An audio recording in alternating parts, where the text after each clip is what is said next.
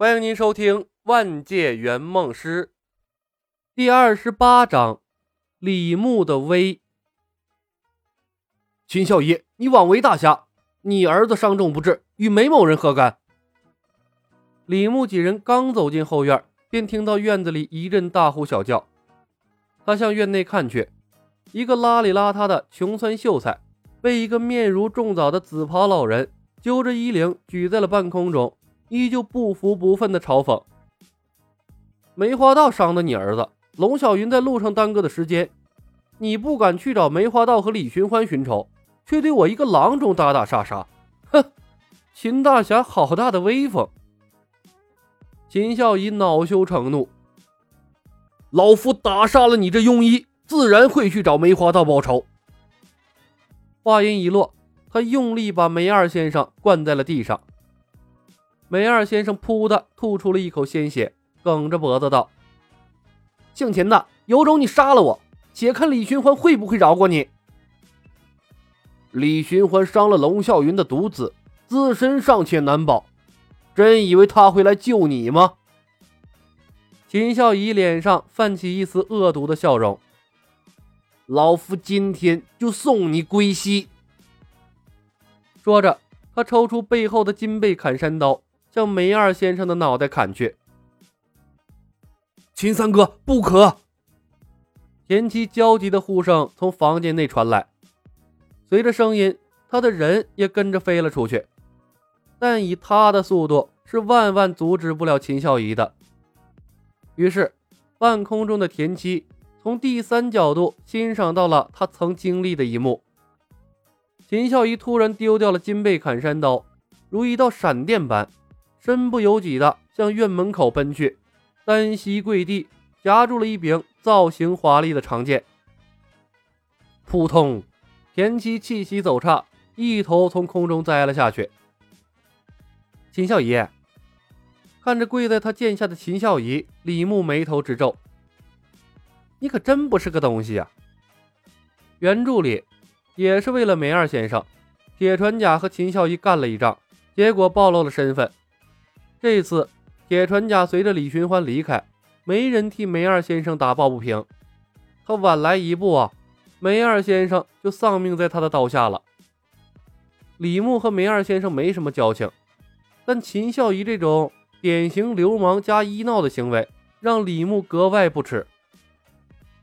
你是何人？为何如此折辱老夫？秦孝仪挣扎了两下，身体纹丝不动。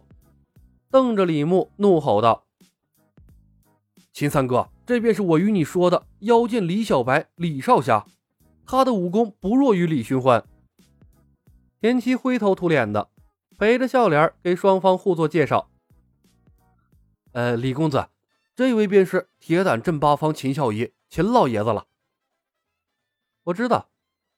李牧看着一脸怨毒的秦孝仪，忽然道：“田七，杀了他吧。”庶子而敢！秦孝仪怒目圆瞪。我与你往日无冤，近日无仇。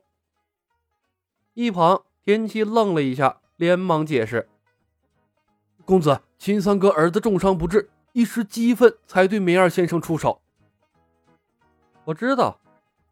李牧叹了一声：“他要没对梅二先生出手，一切都好说。但现在……”做人不能没有一点底线呐！公子，秦三哥是江湖上一等一的好手，功夫不在我之下。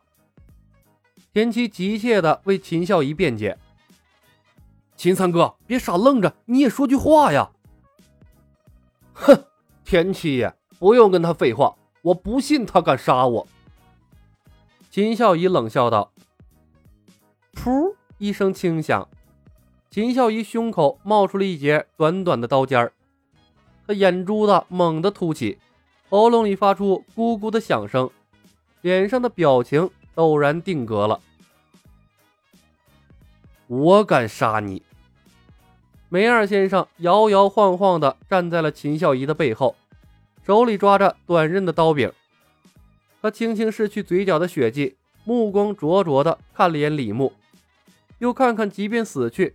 仍然保持着接见姿势的秦孝仪忽然笑了：“哈哈，今日一见，方知妖剑名不虚传，救命之情，梅二记下了。”说完，他对李牧拱了拱手，踉踉跄跄的从他身边挤了出去。看到秦孝仪就这样死于非命，田七目眦欲裂，倏地从背后抽出了软棍。梅二，你找死！李牧瞪了田七一眼。够了！田七一哆嗦。公子，他杀了秦三哥。李牧道：“本来该你动手的。从今天起，你接替游龙生跟在我身边吧。”游龙生大喜过望，田七如丧考妣。少爷，我。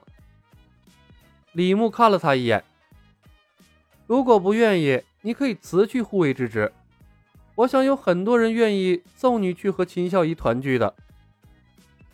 话说到了这般地步，田七脸色陡变，哪儿还不知道问题出在哪里？扑通一声跪在地上，磕头如捣蒜。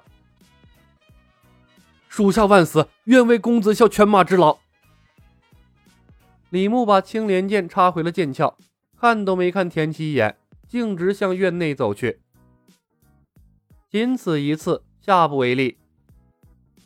亦步亦趋的跟在李牧的身后，唐若幽小心翼翼的扯了扯他的衣袖。李小白，李牧问道：“怎么了？”唐若幽小脸泛白。哪怕已经见了好几次死人，他仍有些不适应，怯怯地问：“你你没事吧？你刚才好可怕，我觉得你好像换了个人一样。”李牧苦笑了一声，叹道：“嗨，人在江湖，身不由己。”韩若幽怯怯地说道：“刚才你明明可以不杀秦孝爷，把他收了做护卫的，可是……”你连问都没问他，李牧道：“他差点杀了梅二先生。”唐若幽，可他不是没杀吗？李牧愣了一下，轻声道：“梅二先生是李寻欢的救命恩人，只凭这一点，我就没可能把秦孝仪收了当护卫。就像一滴水滴入池塘，秦孝仪的死没有掀起任何波澜。”没有人为他的死伤心。